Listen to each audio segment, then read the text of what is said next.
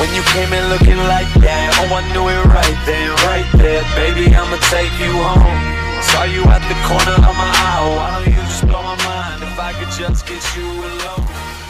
Muy buenos días, bienvenidos una semana más a 24 segundos. Nueva semana de competición, muchas cosas que han pasado en la mejor liga de baloncesto del mundo y empezamos a analizarlas desde ya. Y comenzamos con las malas noticias, ¿no? Con esas, esas noticias que no nos gusta hablar, que son las lesiones, ¿no? Pero que al final eh, hay, hay, que informar sobre ellas, ¿no? Eh, lesiones muy graves las que han ocurrido esta semana. Y comenzamos con Detroit Pistons, con su rookie, con su elección número 7 en el pasado draft, Killian Hayes, que tiene un desgarro en la cadera que le va a tener fuera de competición entre 6 y 9 meses. Es decir, muy raro sería volver a ver al rookie en esta su primera temporada en, en la NBA, ¿no? Seguimos con Markel Fultz. Personalmente eh, me dolió y mucho esta lesión. Eh, todos sabemos la historia de, Fultz, ¿no? Lo alto que fue seleccionado en el draft, las expectativas que había puestas en él y lo duro y lo mal que lo pasó en Filadelfia con esa lesión tan grave y que tantos problemas le dio que acabó él mismo admitiendo que se le había olvidado tirar, ¿no? Eh, creo que hay pocas cosas más graves para un jugador de baloncesto, ¿no? Que decir que se te ha olvidado tirar. Eh, pero bueno, eh, se le ofreció una nueva oportunidad en un nuevo proyecto en Orlando, donde iba a ser el base titular, donde estaba siendo el base titular de un equipo, al final con aspiraciones, ¿no? Eh, a principio de temporada, cuando hablábamos de ese análisis de los equipos, yo decía que Orlando, bueno, eh, era un equipo que, que, no le veía este año en playoff por, mucho, eh, por mucha sorpresa que diera en el, en el curso anterior.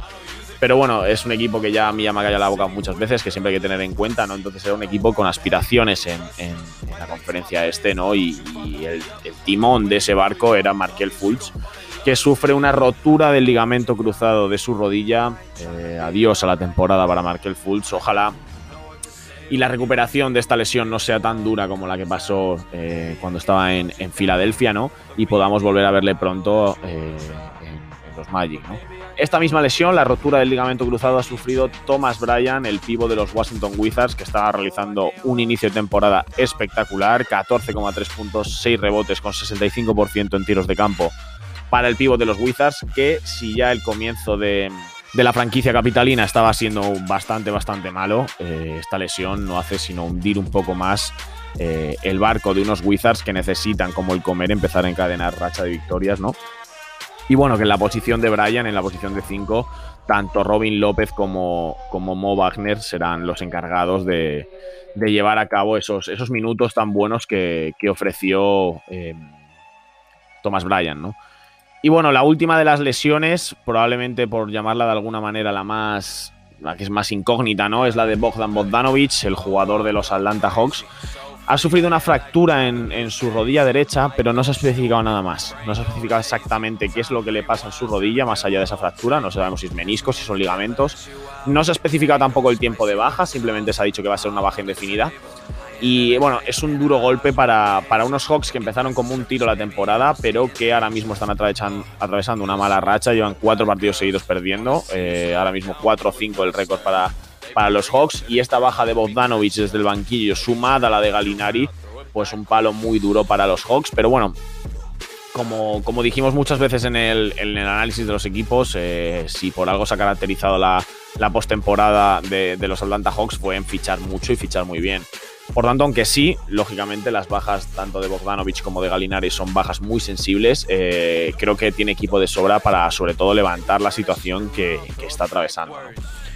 Y bueno, hasta aquí estas lo que han sido un poquito las lesiones, ¿no? Esas, esas, esas malas noticias de, de, esta semana. Y seguimos, nos vamos a ir a, a Brooklyn Nets. Eh, nos vamos a ir a Brooklyn. Eh, inicio raro también, el de, el de Brooklyn, ahora mismo el récord es 5-6. Eh, Durán tuvo que pasar eh, toda esta semana prácticamente en blanco. Ayer volvió, pero eh, en blanco por temas de salud, por temas de COVID, por temas de contacto con, con positivos. Pero durante esta baja de Kevin Durant, lo sorprendente es Kyrie Irving. Eh, muchas veces hemos hablado ya de Kyrie Irving en este podcast. Eh, hemos hablado de, de, lo gran jugador que es, pero de, lo, de la mala cabeza que tiene, ¿no? Y de lo, de lo mal que, digamos, que se comporta, ¿no? Con sus equipos, con sus banquillos, con sus compañeros, ¿no? Eh, en este caso, creo que esto es prácticamente una suposición mía. Brooklyn Nets dice que, que Kyrie Irving tiene, bueno, motivos personales Eh, se ha filtrado que literalmente las palabras de Kyrie fueron no juego porque no quiero. Yo creo que mm, con lo enfocado que está Kyrie Irving con la vida social y, demás, creo que el tema del asalto al Capitolio de los Estados Unidos que hubo en Washington esta semana eh, es algo que a Kyrie Irving le afectó y Kyrie Irving por, por esos temas eh, decidió no, no, no jugar. Eh, repito, creo que me estoy tirando completamente a la piscina, pero de verdad, es un jugador muy inestable en cuanto a la cabeza se refiere.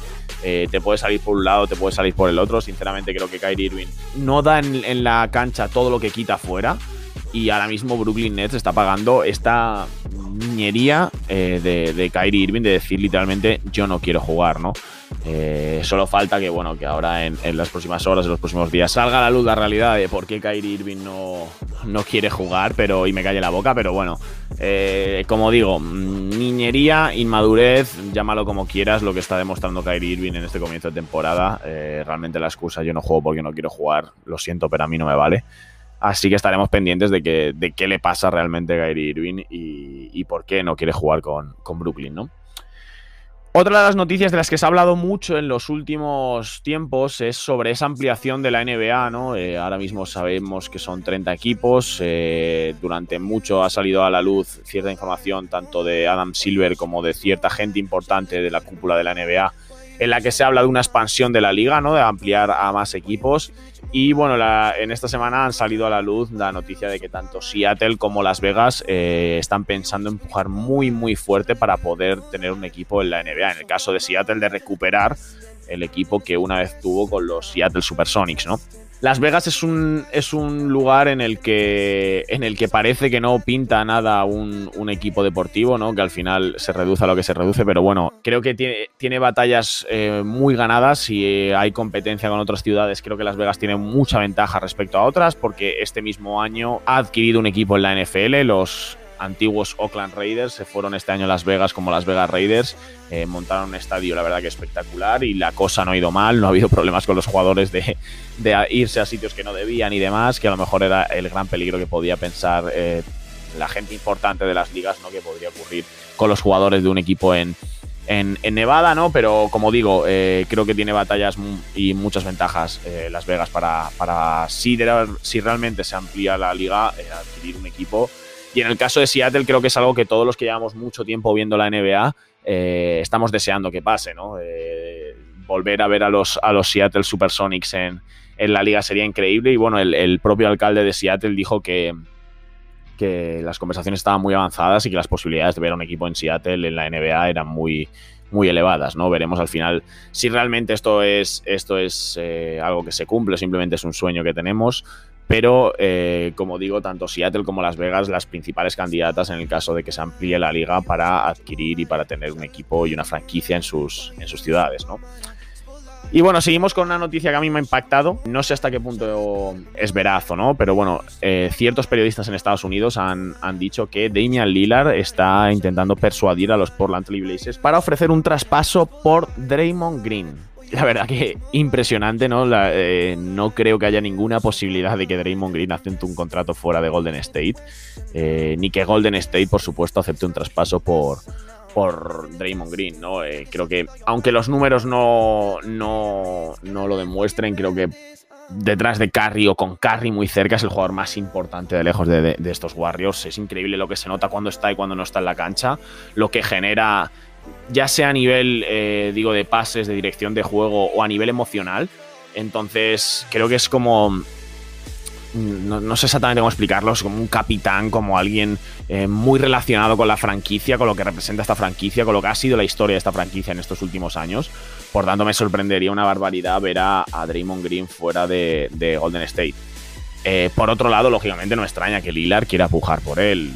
creo que es una pieza además que encajaría brutal en, Portland, ¿no? Acompañado a, a, Nurkic en el 5 y luego jugando con Lillard y con McCollum, con lo buen distribuidor de juego que es Draymond Green.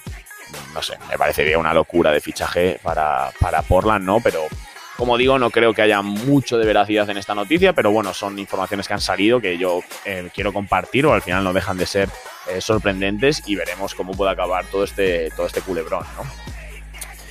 Y bueno, vamos a hablar de un fichaje que ha habido eh, por parte de los New York Knicks, los que bueno, probablemente no, sin ninguna duda son la gran revelación de este inicio de temporada. Y eso que están 5-5, eh, que, que, no están en un récord positivo, no es que hayan ganado todos los partidos ni nada, pero mm, sinceramente yo no daba un euro por los New York Knicks y me están callando la boca. Haremos un especial sobre ellos, probablemente la semana que viene, no creo que esta dé tiempo a hablar eh, largo y profundo sobre los New York Knicks, pero como digo, se han reforzado con Tyce Gibson, el jugador que ya estuvo el año pasado con ellos en, la plantilla, han cortado a Mari Spellman. Y como digo, llega Tyce Gibson, un jugador veterano para apoyar a los más jóvenes, para ayudar en esa rotación del 4 con Julius Randle. Está siendo sin duda eh, el MVP de este comienzo de temporada para mí en la liga, la verdad. Ya hablaremos, como digo, de, los Knicks y, sobre todo de, Julius Randle. Así que como digo, Tyce Gibson que llega a los New York Knicks, si no me equivoco, ya es jugador oficial. Ayer mm, ya se vistió, pero no, no llegó a debutar. Así que bueno, una gran adquisición para mí, la verdad, para, para, estos Knicks, que quién sabe si pueden seguir sumando y alcanzando grandes metas esta, esta temporada, ¿no? Uno de los temas que más se está hablando, lógicamente, ya no solo en la NBA, sino todo el mundo, es la pandemia del, del coronavirus, ¿no?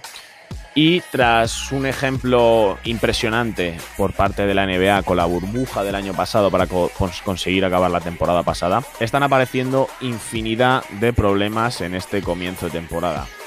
Muchos jugadores, muchos equipos que se están viendo afectados por contagios, por contactos. Eh, sabemos que los protocolos que está utilizando la NBA son muy estrictos, que realmente es como tiene como tiene que ser.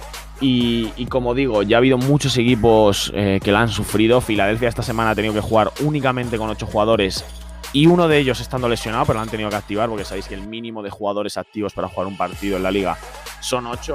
Filadelfia tuvo que jugar con ocho jugadores, como digo, pero solo siete de ellos estaban disponibles porque uno estaba lesionado, pero lo vistieron para hacer un poco el paripé. Y todo por el tema del COVID, ¿no? En este caso fue Seth Curry el que dio el, que dio el positivo, lo dio además, fue increíble, en mitad de un partido. Eh, no estaba para jugar, pero estaba en el banquillo, se le vio hablando con Embiid, se le vio hablando con el resto de, integrantes del banquillo de los Sixers.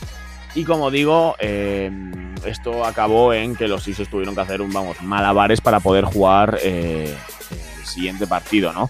Otro de los casos que ha ocurrido eh, esta semana fue ayer mismo, se suspendió el partido entre Boston y, Miami. Cierto es que Boston incluyó a siete jugadores en, la lista de, bueno, de los protocolos de salud y seguridad del COVID, entre los que estaban Tatum y, Jalen Brown. Pero fue por Miami, ya que no tenía eh, a jugadores suficientes, como he dicho, para, enfrentar a, Boston, ¿no? Todo con relación a, a, protocolos de salud con el, con el COVID, ¿no? ¿Por qué doy esta noticia?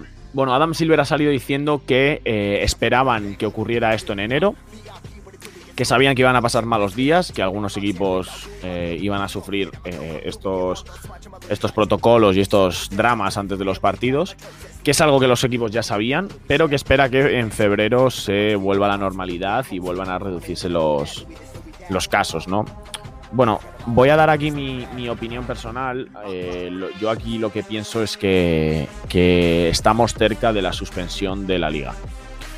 Creo que em, si se aplica la lógica y, se siguen teniendo los protocolos que se están teniendo, eh, ahora, como digo, Boston, Miami, Filadelfia, ya lo tuvo Chicago en su día, Dallas también, pero van a ir cayendo los equipos. Al final creo que los jugadores lo dirán, el sindicato de jugadores hablará y, al final su prioridad será proteger a, los jugadores y a sus, y sus familias. Y, esto yo creo personalmente que va a seguir así, más tal y como están las cosas en Estados Unidos.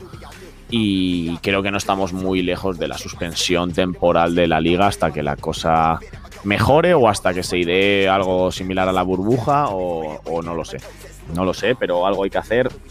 El otro día lo hablaba con unos compañeros, yo creo que otra burbuja es muy complicado por tener al final a los jugadores alejados de sus familias tanto tiempo, pero no sé si jugar un mes competición, dar una semana para estar, para que los jugadores vuelvan a casa, volver otro mes, es decir, no sé cómo lo van a hacer, pero sinceramente creo que la NBA está cerca de suspenderse temporalmente por el, por el COVID, ¿no? Eh, sabemos que el mundo ha cambiado desde esta pandemia, sabemos que las cosas ya nunca van a ser como lo eran antes, sabemos que que no estamos atravesando por un, por un buen momento, que las cosas no están cerca de solucionarse y, creo que entre todos tenemos que, que hacer algo por, por ayudar, ¿no? Y en el caso de la NBA, al final los jugadores y, las distintas estrellas de la liga, eh, los entrenadores y demás son personas, tienen familias, eh, sufren igual el COVID que lo sufrimos nosotros.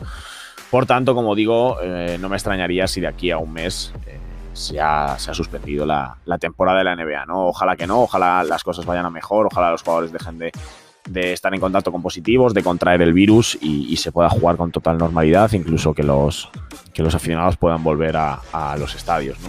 Y bueno, tras esta noticia así un poquito, un poquito triste, ¿no? un poquito turbia, pero que creo que es necesario hacer, de lo que me apetece hablar hoy es de los rookies. Vamos a hablar de este comienzo de temporada de los rookies y lo vamos a hacer eh, sobre todo por la Melo Ball. Como ya sabréis la mayoría, la Melo Ball ha batido el récord de precocidad a la hora de eh, hacer un triple doble en la liga. Lo ha hecho con 19 años y 140 días, entre otros superando a su hermano Alonso Ball y fue en el último partido de los Charlotte Hornets, que son, por cierto, otra de las grandes sorpresas de este comienzo de, temporada, al igual que, los Knicks también están 5-5, ¿no? Algo que no, se esperaba mucho. Pero como digo, fue la última victoria de los Charlotte Hornets ante los Atlanta Hawks. La Melo Ball en 31 minutos consiguió 22 puntos, 12 rebotes y 11 asistencias con 9 de 13 en tiros de campo y 3 de 5 desde el triple. Antes de que llegara a la NBA, eh, ya en su carrera en, en high school, su carrera en Lituania, su carrera en Australia. Eh, se lleva mucho tiempo hablando de la Melo Ball y mucha gente hablando mal de él, ¿no? Eh, creo que al final los pecados de un padre recaen sobre un hijo y, lo que hizo la Barbol fue generar odio, tal vez envidia sobre, sobre sus hijos y más especialmente sobre la Melo Ball, ¿no? Desde el día en el que sale el vídeo de ese triple desde el medio del campo señalando el logo, desde el día en el que anota 200.000 puntos, se generan envidias, yo creo, la verdad. Se genera odio hacia la Melo Ball. Se cree que es un jugador sobrevalorado, que no va a llegar. El hecho de que no, que no haya jugado a universidad, que se fuera a una liga de Lituania, que estuviera en una liga ahí en Australia. Eh, bueno, eh, generó que, mucha gente dudara de la, de la aclimatación que este jugador iba a tener a la NBA y de cómo iba a poder desempeñarse en la mejor liga de baloncesto del mundo, ¿no? Bueno, con poco más de, nada, con 10 partidos creo que le ha valido a la Melo Ball para demostrar el pedazo de jugador que es. Eh, ahora mismo la temporada está promediando 13,1 puntos, 6,3 rebotes y 5,9 asistencias. Estas dos estadísticas son las más altas entre los rookies y la de anotación es la segunda más alta, con 1,5 robos también, 44% en tiros de campo, 37 es del triple. Cierto es, y es algo que se ha hablado siempre, que los porcentajes desde el triple no son buenos. Él no es un gran lanzador de tres, por mucho que le guste tirar de, la larga distancia. Pero bueno, es algo que lógicamente se puede mejorar. Lo que no se aprende, lo que no se mejora, es la capacidad innata que este jugador tiene para repartir juego. Y creo que es lo más, lo más importante, ¿no? Creo que sin ninguna duda estamos hablando de uno de los mejores pasadores de la liga en este momento. No estoy hablando de los rookies, estoy hablando de la liga al completo. Eh, la inteligencia que tiene en el juego, el cómo sabe leer las defensas, el cómo sabe encontrar en todo momento a sus compañeros desmarcados. De verdad, siento admiración, admiración. La verdad que siempre me ha gustado mucho de decir que eh, la Melo Ball siempre ha sido una debilidad, pero siento debilidad máxima y absoluta ahora mismo por él y, el hecho de que simplemente por la Melo Ball me estoy tragando los partidos de Charlotte Hornets. Eh, porque me gusta verlo, porque me encanta ver lo que hace la pista, porque me parece un jugador distinto. a mí me gustan los jugadores distintos, no me interesa el, jugador básico, el jugador que hace las cosas normales. No, me gusta el mago del balón, me gusta el que inventa, el que te hace una asistencia por la espalda, el que te hace el, no-look pass como si fuera un pase con 80 ojos mirando a dónde va a ir. Me gusta ese tipo de jugadores y la Melo Ball es ese tipo de jugador, ¿no? Y por eso eh, no tengo ninguna duda ninguna de que se va a llevar el premio al rookie del año y de que también sin ninguna duda va a tener mucha mejor carrera que Alonso en la NBA y bueno, que Liangelo ni, lo mencionamos, ¿no? Pero eh, me parece que con bastante diferencia es el mejor jugador de los hermanos y como digo, en 10 partidos la ha valido para, para demostrarlo, ¿no? Pero bueno, no vamos a hablar solo de la Melo Ball, vamos a hablar de otros rookies. Eh, tengo aquí una selección de los que para mí han sido los mejores en este comienzo de temporada, aparte de hablar lógicamente de Anthony Edwards y de James Wiseman, el 1 y el 2. Eh, que personalmente no estoy contento con ellos. Eh, vamos a empezar hablando de, ellos dos y luego hablamos de, esas, de esos jugadores que a mí más me han gustado en este comienzo de, temporada, ¿no? En el caso de Anthony Edwards, 13,6 puntos, máximo anotador entre los rookies, 2,9 rebotes, 2 asistencias y 38% en el tiro, 27% en el triple. Sin pena ni gloria el comienzo de temporada de Anthony Edwards. Creo que eh, no sé si es el rol del banquillo, el rol de esos minutos de la basura que también se le está dando en Minnesota le está afectando. Mm, probablemente también el gran inicio de temporada de Malik Beasley, de, de, Russell, está, está afectándole. Pero bueno, no ha demostrado todo lo que se decía de. Todo lo que se decía de, él. Y, bueno. Mm, sinceramente, no encuentro la razón por la que a Minnesota ahora mismo no le da más minutos, confía más en él, le ofrece a pesar de, él ser realmente un escolta, ¿no? Pero con los problemas que está teniendo Minnesota en el, puesto de tres, no sé cómo no, le están dando más bola a, Anthony Edwards. Tampoco, como digo, no es que haya demostrado el, ex de Georgia nada especial. Minnesota estamos hablando del peor equipo en la conferencia oeste. El récord ahora mismo es de 3-7. Carl Anthony Towns, por cierto, ya, ya ha vuelto a jugar tras esa lesión de muñeca. Pero como digo, comienzo muy, muy sobrio de, Anthony Edwards en este inicio de temporada. Eh, más allá de ser el máximo anotador de, entre los rookies, creo que tampoco se le puede eh, exigir menos al, número uno del draft, ¿no? Y con todas las, las grandes eh, alabanzas que tuvo antes de llegar a la, a la liga, ¿no? Vamos con Wiseman, el número 2, el pivot de los Golden State Warriors. Mucha gente está hablando maravillas de él, mucha gente está diciendo que, se adapta a la perfección al estilo de los Warriors. Bueno, no creo que sea mentira, pero tampoco creo que haya que hacer alabanzas a, a Wiseman. Creo que tanto Edwards como él eh, por ahora están siendo una decepción. Eh, Wiseman está promediando 10,9 puntos, 6 rebotes y 1,5 tapones, con 48% en tiros de campo, 40 desde el triple. Creo que Wiseman puede dar mucho más. Con Wiseman es verdad que voy a tener un poco más de manga ancha por aquello de que solo pudo jugar un partido en la, Universidad de Memphis, luego se tiró toda la temporada sin poder jugar. Entonces a Wiseman le doy un poco más de banda ancha. Todavía no, voy a decir que sea eh, un, fracaso en el draft, pero sinceramente creo que también eh, como Edwards está pasando sin pena ni gloria por, los Golden State Warriors, ¿no? No, no le encuentro una, una, explicación tampoco como para decir, no, es que los Warriors como históricamente sin el 5 han tenido otro tipo de 5. No, creo que ahora mismo los Warriors son un equipo distinto, creo que los Warriors podrían perfectamente adaptarse eh, a un nuevo estilo de juego. Creo que es el momento realmente para, para cambiar cosas. Pero como digo, para mí Wiseman sin pena ni gloria por Golden State. Lógicamente, pivo titular, eh, rotación importante, eh, minutos, minutos importantes, pero creo que Wiseman puede dar más y es lo que creo que hay que exigirle a un número 2 del draft. y bueno, como digo, vamos a hablar ahora de, de mis apuestas, de los que para mí están siendo los mejores en este comienzo de temporada. Eh, vamos a hablar de 1, 2, 3, 4 y 5 jugadores, eh, aparte de la Melo Ball. Lógicamente, la Melo Ball está excluido porque no es, esto no es personal, es algo que a todo el mundo le tiene que estar pasando con la Melo.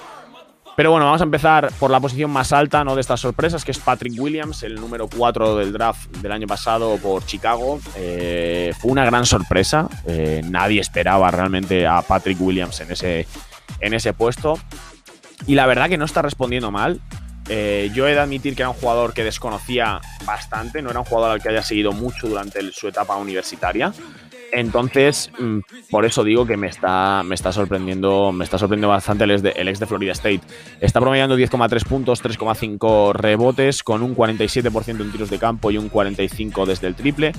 Eh, creo que es un jugador que se ha adaptado muy bien al estilo de, de Chicago Bulls. Creo que en defensa está saliendo muy, muy, muy bien. Creo que es Además, una de las una de las necesidades que más tenía este equipo, porque al final en ataque tienen recursos de sobra, y Patrick Williams estaba aportando muy muy bien desde, desde el banquillo, ¿no? Además, perdón, desde, desde el puesto de tres. Además, eh, hay que decir que yo creo que Patrick Williams juega con una presión extra, ¿no? De al final no estar esperando eh, en ese puesto número 4, del probablemente bastante más abajo, y al final que te escojan en ese puesto es una presión bastante grande. Y como digo, mm, está respondiendo bastante bien en Chicago. Para mí me ha sorprendido, pero como digo, no es un jugador al que probablemente pueda juzgar tan bien como a otros porque no, no disfruté tanto de él en la universidad, no, no le vi tanto en, su etapa universitaria en Florida State. Al que sí vi y el que no me está defraudando porque ya sabía que iba a ser así, es un caso que a mí me recuerda mucho al de Jamorant es el de Tyrese Halliburton, el jugador de Sacramento Kings. Cuando lo escogió Sacramento tuve mis dudas de si realmente era una buena elección o no, por el tema de que ya estaba Diaron Fox, de que ya estaba Buddy Hill. Pero cierto es que no tenían un, repartidor de juego como es, como es Halliburton, ¿no? Eh, eh, creo que lo más importante para un rookie y, que se sepa que es, un bueno para el equipo es que cuando él no está en la cancha, eh, el equipo lo sufra. Y con Halliburton se nota y una barbaridad lo poco que mueve el balón Sacramento y lo mal que está, eh, como digo, asistiendo eh, Sacramento sin la presencia de, de Halliburton. ¿no? Ahora mismo 12,1 puntos, 2,6 rebotes, 5,5 asistencias, 1,4 robos de balón pero lo que más me llama la atención son sus 52% en tiros de campo y su 50% en triples. Brutal, la verdad, el comienzo de temporada del número 12 del draft, el jugador que estuvo dos años en Iowa State, por esto digo que me recuerda eh, bastante a, a ¿no? Porque eh, jugaron en, universidades pequeñas, jugaron en, bueno, Jamoran lo hizo en, Murray State, eh, en caso de Halliburton, como digo, en Iowa State. Hicieron una primera temporada en la que no sobresalieron y luego en la segunda pegaron un subidón espectacular. El caso de, de Halliburton pasó de 6 puntos, 3 rebotes, 3 asistencias a 15 puntos, 6 rebotes, 6 asistencias. Por eso digo, me recuerda muchísimo, no, a la hora de jugar, sino a la historia, a, lo, que, hizo ya Morán, ¿no? Y, para mí ahora mismo, sin duda, es el gran contrincante de la Melo Ball para alzarse con el, premio a, Rookie del Año, ¿no? Y bueno, seguimos, nos vamos a, a Cole Anthony, eh, el jugador de los Orlando Magic, el número 12 del pasado draft. Él es de North Carolina, eh, que con la lesión de la que ya hemos hablado, de la de Markel Fultz, va a tener un protagonismo mucho mayor en las, las semanas y probablemente en toda la, en toda la temporada, ¿no? Por el momento está promediando 9,2 puntos, 4,3 rebotes, 3,3 asistencias y su gran problema está siendo el tiro, 31% en tiros de campo, 17% en tiros de 3. No era un mal tirador en North Carolina, las cosas como son. Tampoco es que fuera eh, aquí Stephen Curry, ¿no? Pero tuvo un 35% de acierto en, los Tar Heels. Que no se ha adaptado, parece, a la línea. Y parece que no se ha terminado de adaptar a la línea de tres puntos de, la NBA, ¿no? Pero, pero bueno, veremos ahora, como digo, con la lesión de Fultz y con ese aumento seguro que va a tener de, de minutos, cómo puede aumentar sus prestaciones el, pasado número 15 del, draft, ¿no? Y bueno, vamos a los dos a los dos últimos, probablemente mis dos mayores sorpresas sin ninguna duda. En primer lugar, Isaac Okoro, el jugador de los Cleveland Cavaliers, que cierto es fue seleccionado en el número 5 del draft. Eh, un jugador muy muy físico, ¿no? Que se sabía que era un gran defensor, ya lo demostró durante su, su año en, en Auburn y lo está haciendo en, Cleveland, ¿no? Sobre todo su entrega, su capacidad para, para lanzarse por los balones, para defender, para estar todo el rato corriendo de un lado al otro, para no dar un balón por perdido, ¿no? Puntear todos los tiros y, se está notando y, mucho esa entrega de, de Okoro, ¿no? Sus números no son nada del otro mundo, 6,6 puntos, 2 rebotes y 2 asistencias. Pero para que veamos la importancia que está teniendo el, número 5 del draft, está jugando 35 minutos de media con los Cleveland Cavaliers. Creo que esto eh, es indicativo de lo importante que está siendo para, la rotación de los Caps. Y creo que es todo lo contrario a lo que, por ejemplo, eh, demostró el año pasado Kevin Porter, ¿no? Esa falta de actitud y de madurez que ahora mismo le tienen fuera de la rotación de los Caps y que Okoro se, está comiendo ese puesto de tres con, patatas, ¿no? Increíble, como digo, sobre todo ese esfuerzo, esa, aportación que hace en defensa eh, para, los Cleveland Cavaliers, o los Cleveland Cavaliers también sorprendentes en este, en este inicio de temporada, ¿no?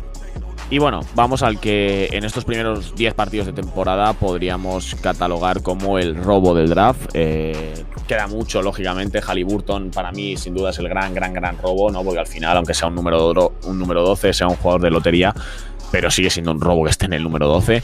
Pero más allá, ¿no? Fuera de la lotería, nos vamos al número 26 del draft, nos vamos a los Boston Celtics, nos vamos a Peyton Pritchard, nos vamos a un jugador que estuvo cuatro años en la universidad, completó su ciclo universitario en Oregón, los cuatro años, ¿no?